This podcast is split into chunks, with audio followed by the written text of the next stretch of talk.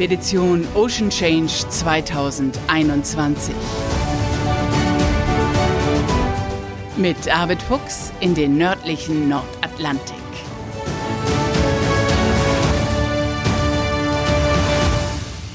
Moin zur dritten Folge des Expedition Ocean Change Podcasts.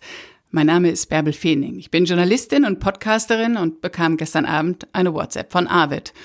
Wir steuern einen Hafen an. Was meinst du? Wollen wir morgen einen Podcast machen? Klar. Wir haben uns verabredet und gepodcastet. Und nun nimmt Arvid euch alle mit an Bord. Hört zu, was er von der ersten Etappe zu erzählen hat. Moin Arvid, wo seid ihr? Ja, moin Bärbel. Ja, wir sind hier in dem äh, nordjütländischen Hafen Strandbü. Da sind wir gestern Abend eingelaufen. Das liegt so ein Stückchen unterhalb von Skagen und äh, das ist hier eigentlich ganz nett. Und hier äh, sind wir jetzt erstmal fest im Hafen. Wart ihr den ganzen Tag im Hafen jetzt? Ein ruhiger Tag. Ja, ruhig, insofern, als dass wir äh, nicht gefahren sind, aber wir haben natürlich auch jede Menge Arbeiten noch zu machen und Wartungsarbeiten, das muss ja auch zwischendrin immer gemacht werden. Und äh, außerdem warten wir hier noch auf äh, das letzte Crewmitglied, was jetzt hier erst dazu steigt. Und insofern werden wir erst am Montagmorgen weiterfahren. Okay, und dann seid ihr vollzählig. Lass uns noch mal zurückblicken auf die erste Etappe. Ich war ja dabei beim Start in Kiel und war auf einem der Begleitboote, die die Dagmar Orn begleitet haben bis zum Leuchtturm Friedrichsort. Was war das für ein Gefühl, als ihr da rausgefahren seid unter Pauken und Trompeten und mit ganz viel Tamtam -Tam drumherum. Ach, das war, äh, es ist ein tolles Erlebnis gewesen. Also es ist natürlich irgendwie auch immer so ein bisschen berührend, wie viele Leute, wie viele Menschen daran teilhaben. Aber es stimmte einfach alles. Das Wetter war genial. Es war ja richtig Hochsommer und der Wind äh, wehte aus der richtigen Richtung mit der richtigen Stärke. Also insofern, dass wir auch Segel setzen konnten und da raussegeln konnten. Also es war einfach prima. Und äh, dann, ich glaube, es waren zehn oder zwölf Begleitboote, die äh, so eine richtige Flottille gebildet haben und die uns dort auch über Friedrichsort teilweise hinaus begleitet haben. Also es war schon ein, ein toller Aufbruch und das motiviert natürlich alle auch, wenn man merkt, äh, dass so viele Menschen dahinter stehen, hinter dem, was man macht und was man vorhat. Also war einfach ein wunderschöner Start und auch die Weiterfahrt war natürlich toll, weil das schöne Wetter hat uns ja begleitet, eigentlich bis gestern Abend. Also ist noch keiner seekrank geworden? Nee, da äh, stand auch keinerlei Anlass zu, weil es war eigentlich äh, ja spiegelglatte See, leichte Brise, so dass wir segeln konnten, aber ähm, eher zu wenig Wind als zu viel. Also insofern eine eine glatte See, aber das ist zum Eingewöhnen natürlich auch immer gut, als wenn das gleich so ein holpriger Start wird, äh, wo wo es dann gleich irgendwie zur Sache geht. Nein, nein, das ist so richtig schön, dass man sich so einleben, eingewöhnen konnte an Bord und äh, so jeder seinen seinen seinen Platz und seine Position gefunden hat.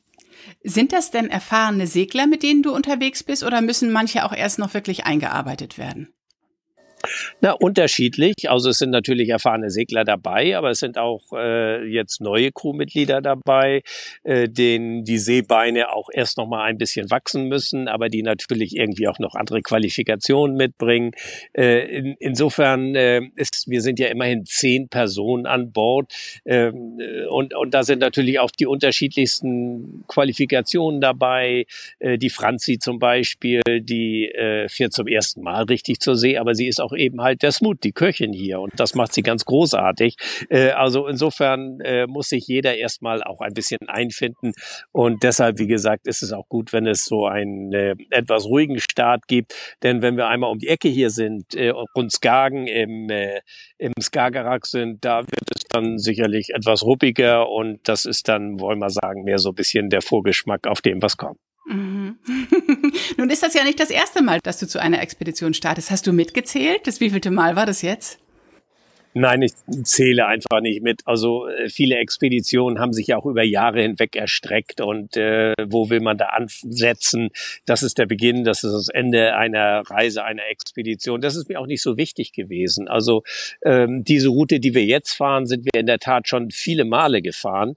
Äh, aber, aber trotzdem muss man sich frei machen von so einer Art Routine denken nach dem Motto, ach, die Route kennen wir ja, äh, da wird ja schon nichts kommen. Also der Nordatlantik oder das Meer, die Ozeane halten immer ähm, Überraschungen bereit. Das ist eine ungeheuer dynamische Naturlandschaft, die ständigen Veränderungen unterworfen ist, eben durch Wind und Wettereinfluss. Und insofern ist jede Passage auch irgendwie immer wieder neu. Und äh, darauf muss man sich einstellen und darf nicht sagen, na, kennen wir.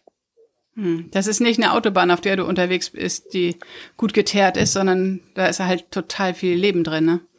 Ja, Gott sei Dank. Das ist ja auch gerade einer der Gründe, warum wir das machen. Also äh, alles andere wäre dann ja auch irgendwie so ein bisschen Monotonie. Nein, also in der Natur draußen und auf den Meeren zu sein, äh, das ist nie monoton. Das ist eigentlich, selbst wenn man in der Flaute steckt, hat das auch so ein, eine Herausforderung. Auch die muss man ja zumindest mental erstmal auch bewältigen. Also äh, es, ist, es ist immer wieder neu und es gibt immer wieder neue Herausforderungen und das liebe ich ja gerade so am Meer. Deshalb fühle ich ich mich ja auch auf dem Meer so zu Hause. Es geht ja gut gerade, ne?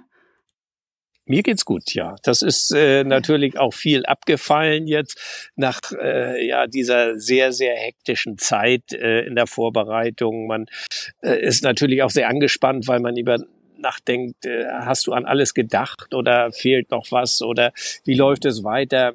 Nun ist das egal, nun ist man unterwegs und äh, man hat natürlich irgendwie jetzt immer noch diese Problematik mit äh, Corona, weil man nicht weiß, wie äh, die jeweiligen Länder bei der Einreise darauf reagieren und so. Aber auch das hat, wollen wir sagen, an Tragweite ein bisschen an Kraft verloren, weil man ist unterwegs und man fährt und ist mit diesem, wie wir finden, wunderbaren Schiff unterwegs. Insofern insofern ähm, ja ist man hier sehr geerdet jetzt und ist irgendwie äh, ja sehr gelassen geworden. Hattet ihr bei der Einreise in Dänemark jetzt irgendwelche Probleme gestern Abend wegen Corona? Nein, wir haben überhaupt keine Probleme gehabt. Wir haben natürlich alle Papiere und die Tests und so weiter parat gehalten, aber äh, es hat sich überhaupt gar keiner dafür interessiert, äh, woher wir jetzt kommen. Also die äh, Dänen hier in Nordjütland sehen das sehr gelassen. Wir waren hier vorhin in so einem kleinen Laden und haben ein paar Brötchen und so ein paar andere Sachen gekauft. Ähm, alle mit Masken bewaffnet natürlich, aber die haben uns nur ganz verwundert angeguckt. Also ähm, wir machen es trotzdem aus Eigenschutz auf, dass wir dann diese Masken tragen. Aber die Dänen hier, zumindest in Strandbü, äh, tragen keine Masken und sehen das ganz entspannt. Und wir sind hier schon einige Male gewesen, so dass das Schiff äh, eine gute alte Bekannte ist. Und interessanterweise ist der Familienname Owen, also Dagmar Owen, wie das Schiff heißt, hier ja auch ansässig in äh, in Strandbühe. Es liegt hier nebenan ein Kutter, der heißt Britta Owen. Also, und deshalb kommen immer wieder auch Leute heran und sagen, wir kennen das Schiff und wir kennen die Familie. Also, irgendwie ist das so ein bisschen nach Hause kommen hier. Super. Da gehört ihr einfach hin. Super, dass ihr da einen Zwischenstopp ja. gemacht habt.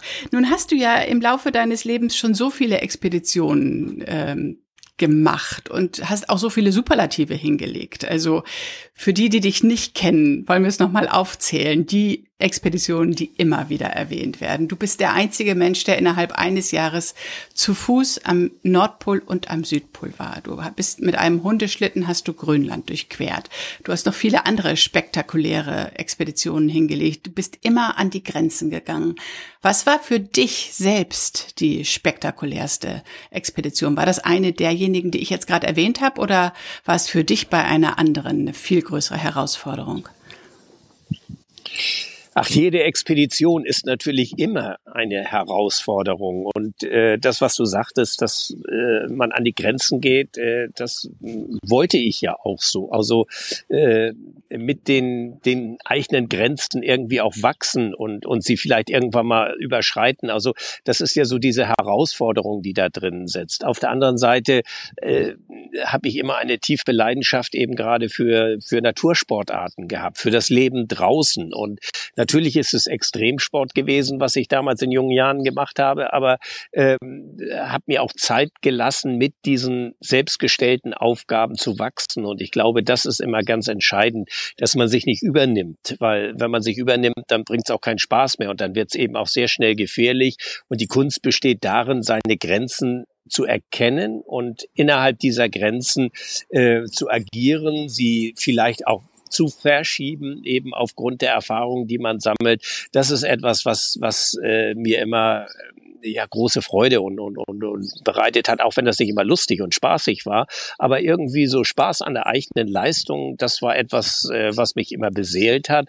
Und jetzt eine Expedition herauszuheben, das fällt mir ehrlich gesagt schwer, weil äh, man ja mit den Aufgaben wächst. Aber wenn ich so an die Nordpol-Expedition denke, ähm, die wir in meinem achtköpfigen internationalen Team damals bewerkstelligt haben, dann war das ungleich schwerer als beispielsweise die teilweise bekanntere Südpolexpedition, weil äh, wir Temperaturen von bis zu minus 56 Grad hatten, über einen zugefrorenen Ozean gewandert sind, äh, unter extremen Bedingungen, 1000 Kilometer. Also das ist etwas, das brennt sich in der Erinnerung ein. Das vergisst man nicht und das prägt einen irgendwie auch für sein ganzes Leben. Holt dich das noch manchmal nachts im Schlaf ein oder gibt es Situationen, wo sowas wieder hochkommt, so eine Grenzsituation, in der, in der du damals gewesen bist? Nicht so, dass ich nun plötzlich unruhig aufschrecke nachts, aber die Erinnerung ist sehr prägnant. Das liegt ja jetzt schon lange zurück und ich glaube, das ist das eigentliche Kapital, was ich in meinem Leben angesammelt habe. Das sind die Bilder, die in meinem Kopf sind. Diese Erinnerung die sehr lebendig sind. Und ähm, wenn ich so ein altes Tagebuch oder Logbuch äh, zur Hand nehme, dann kann ich natürlich auch zwischen den Zeilen lesen und dann sind diese Momente, diese Erlebnisse, die müssen ja nicht immer dramatisch gewesen sein. Das äh, können ja ganz äh, ja ruhige Erlebnisse sein, aber die ganz ganz eindringlich gewesen sind. Die sind dann wieder plötzlich präsent und ähm, ich mag es eigentlich auch nicht so, dass man diese Expedition immer nur an den gefahrvollen und Extremsituationen Situation äh, festmacht, sondern was zählt, ist das Gesamterlebnis. Das ist das Gesamtkunstwerk letztlich, was eine Expedition ausmacht, dass man äh, diese, diese Erlebnisse relativiert, also Gefahrenmomente gehören dazu, aber wie genial ist das plötzlich, ein Eisbären in freier Wildnis zu erleben und zu sehen, äh, das ist etwas völlig anderes, als wenn ich den bei Hagenbeck sehe. Also ähm, diese Momente, diese, diese gesamte Komposition, und die hat es für mich immer wieder äh, wert gemacht zu sagen, ja klar, du brichst nochmal auf. Und was treibt dich dieses Mal an? Weshalb bist du dieses Mal losgezogen? Ja, es sind immer unterschiedliche Beweggründe. Also ist, äh, ich bin natürlich auch in einem Alter mittlerweile, wo man äh, nicht mehr irgendwie äh, Rekordleistung irgendwie erbringen möchte oder kann, äh, sondern mir geht es äh, mittlerweile viel mehr um Inhalte, also die, die Themen, die auf der Strecke liegen, die ich als Zeitzeuge miterlebt habe, die Erderwärmung, die Auswirkungen des Klimawandels auf die Ozeane, deshalb der Name Ocean Change, Veränderung in den Ozeanen, an den Ozeanen und natürlich auch an den Küsten entlang. Äh, das ist etwas, was, äh, was mich wirklich sehr, sehr sorgenvoll macht, wenn man das beobachtet. Und deshalb möchten wir eben einen, einen klitzekleinen Beitrag, mehr ist es ja nicht, ähm, dazu leisten, um äh, wissenschaftliche Daten zu sammeln, die von Wissenschaftlern verwendet und analysiert werden. Und wir möchten eben darüber hinaus auch gerne das interessierte Publikum mitnehmen, virtuell auf diese Reise. Ich empfinde mich wirklich als jemand, der sich glücklich schätzen kann, dass er die Möglichkeiten hat, diese Landschaften ja nicht nur jetzt auf dieser Reise zu erleben, schon über Jahrzehnte hinweg erlebt hat, auch in seiner ganzen Ursprünglichkeit. Und daran möchte ich andere Leute teilhaben lassen, um wirklich Lobbyarbeit für den Erhalt der Natur und äh, den Klimaschutz zu machen. Ja, und mit diesem Podcast erzählst du ja auch immer wieder und nimmst uns alle mit an Bord, erzählst von dem, was ihr gerade so erlebt. Wie geht's denn jetzt weiter bei euch? Du hast gesagt, morgen legt ihr wieder ab. Welches Ziel habt ihr? Und ist das eine schwierige Etappe, die vor euch liegt? Na, wollen wir sagen, dieses Schönwettersegeln, was wir jetzt auf der Ostsee hatten, das liegt sicherlich ab morgen Mittag dann hinter uns. Wir werden morgen früh hier auslaufen. Dann geht es um die Ecke quasi bei Skagen herum und äh, dann ins Skagerrak und die genaue Routenlegung werden wir nach den Wettervorhersagen treffen, so dass wir gut weiterkommen. Und dann geht es nonstop, so ist es zumindest geplant, äh, bis zu den Färöerinseln. Das ist so eine Strecke von etwa 650 Meilen, je nachdem, wie der Kurs ausfällt. Und äh, ich schätze, dass wir da so etwa in fünf, sechs Tagen ankommen werden. Und wie ist das Wetter? Gibt es irgendwelche Stürme, die vorhergesagt sind oder? Na, also momentan, heute hatten wir nun etwas regnerischen Tag, jetzt scheint die Sonne wieder, morgen soll es auch ganz schön werden, aber es äh, kommt so von äh, Nordwesten her so ein Starkwindgebiet. Nordwesten ist natürlich für uns ungünstig, weil das genau gegen an ist. Wie stark das nun sein wird und ähm, inwieweit das unsere äh, unseren Kurs äh, beeinträchtigen wird, das kann ich nicht sagen, aber es wird auf jeden Fall schon deutlich windiger und ungemütlicher und auch kühler werden. Also diese hochsommerlichen Temperaturen, die äh, sind jetzt, glaube ich, erstmal passé. Das ist dann der erste Test, ob alle seetauglich sind an Bord, oder? Äh, ja, natürlich. Dem einen oder anderen müssen wahrscheinlich noch die Seebeine wachsen. Äh, bisher war dazu noch keine Gelegenheit, aber ich bin da ganz zuversichtlich, dass das alles äh, gut gelingen wird. Super. Meldest du dich wieder von den Färöerinseln? Ja, das werde ich gerne machen, Bärbel. Also ich äh, weiß noch nicht genau, wann wir dort ankommen, aber du wirst es als Erste mit erfahren und äh, wir werden dann äh, sicherlich von äh, von Torshavn, das wird wahrscheinlich der Hafen sein, den wir anlaufen, äh, werden wir dann, denke ich, den nächsten Podcast machen. Ja, super, freue ich mich drauf. Dann wünsche ich euch eine Handbreit Wasser unterm Kiel habt ihr ja auf der Etappe, nicht? Aber dass ihr gut ankommt. Alles klar, Merve. Danke dir und schöne Grüße in die Runde. Danke dir sehr. Liebe Grüße an die ganze Crew. Jo, richtig aus. Danke, Merve. Tschüss. Wenn ihr Fragen an Arvid habt, immer mal her damit. Arvid hat einen Facebook-Account und einen Instagram-Account. Arvid Fuchs Expeditionen heißt der jeweils. Und da schreibt ihr einfach in die Kommentare Podcast-Frage und dann schreibt ihr eure Frage und in einer der nächsten Folgen stelle ich sie dann. Und dann warten wir einfach, bis die nächste WhatsApp von Arvid bei mir eingeht und dann gibt's die nächste Podcast-Folge. Damit ihr keine Folge verpasst, macht es wirklich Sinn, diesen Podcast zu abonnieren, denn es gibt ihn nicht regelmäßig jeden Donnerstag, jeden Dienstag oder whatever. Es gibt diesen Podcast dann, wenn Arvid sich meldet. Eine kurze Bitte habe ich noch hinterlasst auf Apple Podcasts. Gerne eine gute Bewertung, gerne eine schriftliche Bewertung. Dann wird dieser Podcast besser gelistet. Na, und dann bis bald.